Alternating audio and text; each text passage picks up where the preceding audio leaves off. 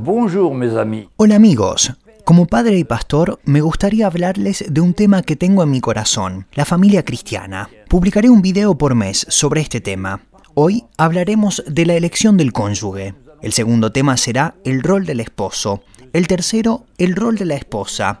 Cuarto tema, los niños. Quinto tema, las finanzas en la pareja. Y luego continuaremos con otros temas más. Como introducción, quiero decir que el matrimonio no es el objetivo principal de la vida cristiana. Hay muchos que están llamados a no casarse y a permanecer solteros. El apóstol Pablo aconseja el celibato, que es considerado por él como la forma más libre de servir al Señor. Por ejemplo, en 1 de Corintios capítulo 7 verso 7, quisiera más bien que todos los hombres fuesen como yo, pero cada uno tiene su propio don de Dios, uno a la verdad de un modo y otro de otro.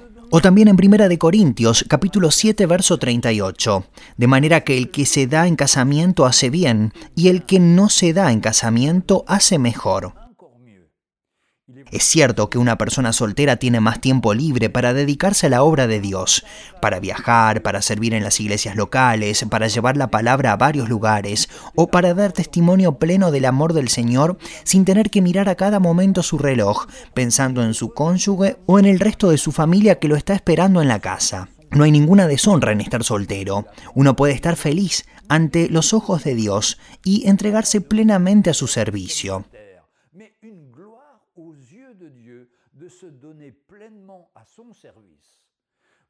Sabes que la felicidad no proviene del matrimonio. La felicidad proviene de nuestra relación con Dios, ya sea que estemos casados o solteros. Y esto no debe olvidarse, porque muchos creen que la felicidad viene en el matrimonio. No saben lo que están diciendo. Pero volvamos a nuestro tema del día, el cristiano y la elección del cónyuge. ¿Cómo sé que no me equivoco?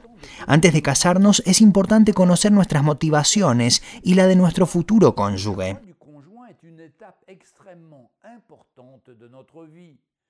Elegir un cónyuge es una etapa extremadamente importante en nuestra vida que definirá nuestro destino, ya sea una vida de paz y de felicidad o una vida de angustia y de sufrimiento. Cuidado, el amor es ciego, pero el matrimonio te ayuda a ver muy bien. Esta es una broma que a menudo se convierte en realidad, aunque a veces es demasiado tarde. El propósito de Dios es muy claro y está en la palabra de Dios. Es así, queridos amigos, hay futuro y esperanza para toda persona que se acerca al Señor, y esto trae tanta felicidad a quien acepta plenamente el plan de Dios para su vida. Pero nada viene sin lucha y sin dificultad. Dios nos dice en su palabra en el libro de Jeremías capítulo 29 verso 11, porque yo sé los pensamientos que tengo acerca de vosotros, dice Jehová, pensamientos de paz y no de mal, para daros el fin que esperáis. Es cierto que incluso hoy las familias cristianas, como tantas otras, experimentan mucha oposición, pero es hora de que los cristianos despierten, de que regresen a la palabra de Dios, que comprendan sus respectivos roles y que tomen en serio sus responsabilidades al frente de sus hogares. Así reinarán allí el amor, la paz y la unidad, como fue planeado por el Señor. Hoy en día la unidad familiar es cada vez más frágil y vemos esto ante el creciente número de separaciones y de divorcios y hay que tener presente que las familias cristianas no están exentas de estos males. Muchos matrimonios cristianos se desmoronan, dejando a menudo heridas profundas. Sin embargo, el divorcio no forma parte del plan de Dios. La triste realidad es que la Iglesia ha abierto la puerta al espíritu del mundo y ha aceptado muchos de estos males. Pero es hora de reaccionar, porque si tienes al Señor, tienes la solución al tomar tu cruz, al morir a ti mismo y al servir al Señor, y ahí tu relación conyugal se fortalecerá. Estoy convencido de que si volvemos a su palabra, Dios nos ayudará a comprender su voluntad en este ámbito. Estoy también convencido de que el Señor Jesús quiere intervenir en nuestras vidas e iluminarnos para que esposos y esposas estemos unidos y sirvamos al Señor Jesús amándonos y respetándonos. Las parejas cristianas están llamadas a convertirse en ejemplos, en modelos no solo para sus hijos, sino también para quienes los rodean. Un hermano o hermana que se encuentra en el lugar que el Señor Jesús le ha preparado, solo puede ser feliz. Hay que entender que el que intenta ocupar un lugar o ser reconocido en un lugar al que no estaba destinado es como aquel que camina con zapatos más pequeños que el tamaño de sus pies. Estos zapatos lo terminan lastimando, les queman los pies y lo llevan por un camino de dolor innecesario no preparado por el Señor. Pero es nuestra carne la que nos entrena para caminar y perseverar solamente por orgullo.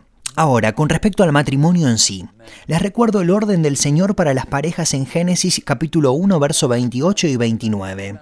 Y los bendijo Dios y les dijo, fructificad y multiplicaos, llenad la tierra y sojuzgadla, y señoread en los peces del mar, en las aves de los cielos, y en todas las bestias que se mueven sobre la tierra. Y dijo Dios, He aquí os he dado toda planta que da semilla, que está sobre toda la tierra, y todo árbol en que hay fruto, y que da semilla, os serán para comer. Pero el matrimonio es una gran aventura para experimentar más la gracia de Dios y darnos cuenta de nuestro estado carnal. ¿Quién, siendo recién casado, no ha aprendido mucho sobre sí mismo? de sus actitudes, de su enfado, su infantilismo, sus caprichos, etc. ¿Quién mejor que la persona que está a nuestro lado puede notar nuestra condición real? Nos conoce mejor que a nosotros mismos. Recuerdo mis primeros meses de casado, cuando pensaba que estaba bien en todos los niveles, hasta el día en que mi esposa se enteró de que se había casado con un niño caprichoso y orgulloso. Por eso, los primeros años son tan difíciles. Pero en nuestro caso perseveramos y sobre todo aceptamos cambiar, humillarnos y estuvimos dispuestos a identificarnos con el Señor Jesús para compartir sus sufrimientos y para morir a nosotros mismos y a nuestros deseos. La vida de nuestra pareja estuvo desde entonces fundada sobre una buena base porque la palabra de la cruz es locura a los que se pierden, pero a los que se salvan, esto es a nosotros, es poder de Dios. Definamos algunos criterios básicos antes de comprometernos. Primer criterio, no se apresure, tómese su tiempo. Segundo criterio, casarse es dejar la vida de soltero para unirse de por vida con una nueva persona, es fusionarse con esta persona para convertirse en una sola carne, en una familia para la gloria de Dios. Génesis capítulo 2, verso 24. Tercer criterio, la meta del matrimonio debe estar definida y clara. Me caso para tener una ayuda idónea, para cumplir el plan de Dios y para servirle plenamente. Por eso mi elección debe cumplir con los criterios bíblicos que nos son dados en la palabra de Dios. Cuarto criterio, es un compromiso para toda la vida, para los días buenos y para los días malos. Quinto criterio, es acoger a una nueva persona, diferente a mí, con quien debo llevar una relación en armonía, para la gloria del Señor en mi vida. Si bien tenemos diferentes orígenes, pero Dios puede unirnos a través de su Espíritu. Ahora, ¿cómo me aseguro de que estoy haciendo la voluntad de Dios?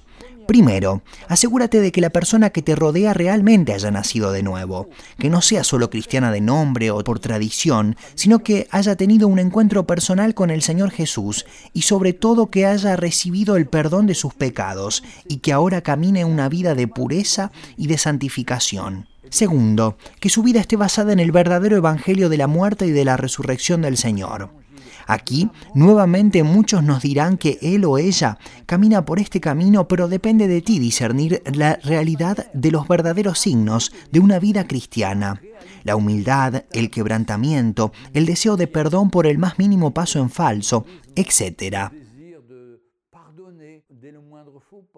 Tercero, que tenga la misma visión que tú, que quieres poner al Señor en primer lugar en tu vida y sobre todo querer servirle con todo tu corazón. Cuarto, cuidado con las apariencias, no todo lo que brilla es oro. Se comparte un pasado conocido y reconocido. Conozco a una hermana que el día de su boda se enteró por el registro civil de que su futuro esposo ya se había casado tres veces.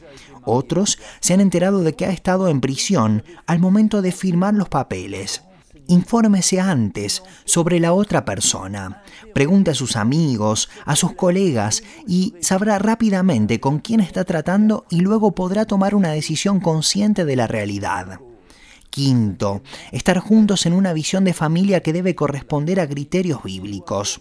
Un hombre tiene su lugar como sacerdote y autoridad principal de su casa, su esposa como ayudante y sostén de su esposo. Deben desear juntos transmitir la fe a sus futuros hijos.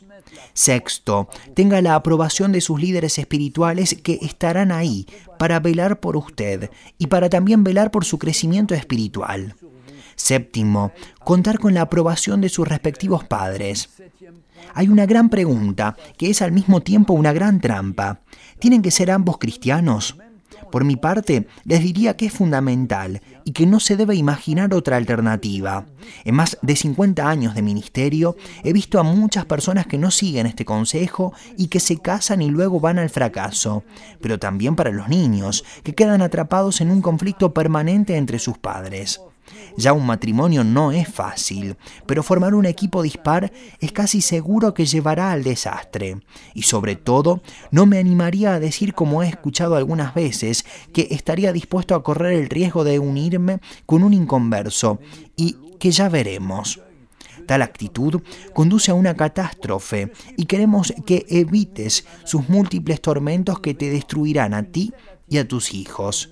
Les recuerdo este versículo de 2 de Corintios capítulo 6, verso 14. No os unáis en yugo desigual con los incrédulos, porque qué compañerismo tiene la justicia con la injusticia, y qué comunión la luz con las tinieblas. Ahora me vas a hacer la pregunta, ¿qué hacer con las señales que he recibido? Cuidado, somos grandes soñadores, siempre dispuestos a imaginar señales que confirmen nuestros deseos carnales. Recuerdo a un hermano sincero, en medio de un sueño, enamorado, declarando en oración, Señor, si esa chica pasa por la puerta de mi casa esta noche a esa hora, sabré que es ella quien has elegido para mí.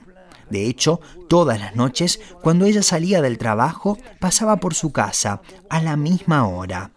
Entonces se casaron y esto terminó en un fracaso. La belleza física es pasajera y hay que buscar la belleza del corazón que es lo único que perdura. Ahora muchos amigos, hermanas, hermanos y muchos más pueden darte profecías con respecto al matrimonio, pero ignóralas. El matrimonio es un tema vital y muy importante. Asegúrese de que la persona con la que usted desea casarse cumpla con los criterios bíblicos básicos para su vida. Otras preguntas que me hacen a menudo tienen que ver con el tema de la sexualidad. Y esta es realmente una forma de saber cuando está comprometido si su futuro cónyuge lo respeta y si sabe cómo comportarse. Si lo que dice con su boca va de acuerdo con sus acciones. De lo contrario, huye de cualquier persona que te anime a entablar una relación sexual prematrimonial bajo todo tipo de pretextos, como para probar su compatibilidad amorosa o para demostrar su amor. Cuando inicias una relación sexual prematrimonial, caes en la trampa del pecado que te ocultará la verdad sobre el otro y sobre sus intenciones, y tus intenciones se volverán solo carnales. Ten cuidado de no caer en esta trampa. Quiero darte mi testimonio como papá. Soy padre de tres hijos y he visto a cada uno someterse o rebelarse contra el plan de amor del Señor y como un espectador, incapaz de intervenir humanamente, sino solo en la oración. He visto sus caminos apartarse del plan de Dios, pero también he visto sus caminos iluminándose con el tiempo y gracias a nuestras oraciones. La vida de mi hija Joana ha sido un ejemplo para mí y estoy muy orgulloso de ella, que durante su juventud supo preservarse del mundo y prepararse para cumplir el plan de Dios con su vida. Su vida fue un ejemplo cuando era joven. Su amor desbordante por el Señor era tan profundo. Mi hija se crió entre sus dos hermanos, tuvo que aprender a afirmarse y a defenderse entre dos varones, y se volvió un poco como un varoncito. Trataba de hacer todo tan bien como sus hermanos, trepando árboles, andando en bicicleta, haciendo manualidades o imponiéndose frente a ellos. Recuerdo que a los cinco años, después de ver una etapa del Tour de Francia por televisión, mientras estábamos de vacaciones en un pequeño pueblo de las montañas en Francia, tomó su bicicleta para recorrer el país y como ya no pudimos encontrarla, tuvimos que subir al coche e ir a buscarla en todas las direcciones posibles. Después de una larga hora de búsqueda, terminamos encontrando la cubierta de sudor, subiendo una colina empinada, porque quería hacer el Tour de Francia. Se sentía físicamente más débil que sus hermanos y buscó su fuerza en la oración y en la lectura de la palabra de Dios. Ella leía fielmente su Biblia cada mañana con toda la familia para el culto familiar y luego lo hacía individualmente. El matrimonio o los novios no eran de su incumbencia. Tenía novios que eran amigos de sus hermanos, y en ese momento ella se vestía más como un niño que como una niña. Mi esposa y yo confiamos en ella y estábamos listos para entregarla al plan de Dios. Y desde los 15 años, cuando se fue a buscar a los hermanos y a las hermanas de nuestras iglesias del otro lado del mundo para servirles y para compartir el Evangelio con los jóvenes de su edad, su camino no fue fácil. Tuvo que llegar a Londres, cambiar de aeropuerto tomando un tren, luego un autobús, y de camino a Sudáfrica luego tuvo que tomar un avión a Zimbabue y llegar a Bulaguayo. Ella apenas estaba comenzando a hablar el inglés y nuevamente confiando en el Señor encontró la ayuda que necesitaba y la seguridad de que Él la guiaría con seguridad y el Señor la ayudó. A la edad de 21 años, mi hija estaba terminando sus estudios en ciencias de la computación en las Islas Mauricio. Luego, unos años después, nos dijo que el Señor le había mostrado a su futuro esposo, un tal Vicente, pero que no había mostrado ningún interés particular en ella, pero que era creyente. Este joven que vivía en las Islas Mauricio era amigo de nuestro hijo mayor, cuando vivimos como familia en esta isla en 1988, cuando Joana y Vicente tenían solo seis años. En 2004, 17 años después, se volvieron a encontrar. Pero Vicente era tímido y no se animaba a hablar con ella sobre sus sentimientos. Un día ella presentó en oración que iba a verificar si realmente era del Señor esta palabra que había recibido. Luego de hablar con los pastores y con quienes eran en ese momento los líderes de su grupo de oración, que le dijeron que no era ella quien debía hablarle, sino que era él quien debería hacerle la propuesta, ella había sentido en su corazón que aquello venía del Señor. Entonces tomó coraje y arregló una cita con el joven, quien, avergonzado de no haber dado el primer paso, aceptó de inmediato su propuesta de matrimonio. Se casaron en 2005 y tuvieron tres hijos que a su vez aman y sirven al Señor Jesús. Mi hija es un ejemplo para mí, aunque tampoco es perfecta como nosotros, tampoco lo somos. Ella nunca amó ni besó a un chico que no fuera el que el Señor había preparado para ella.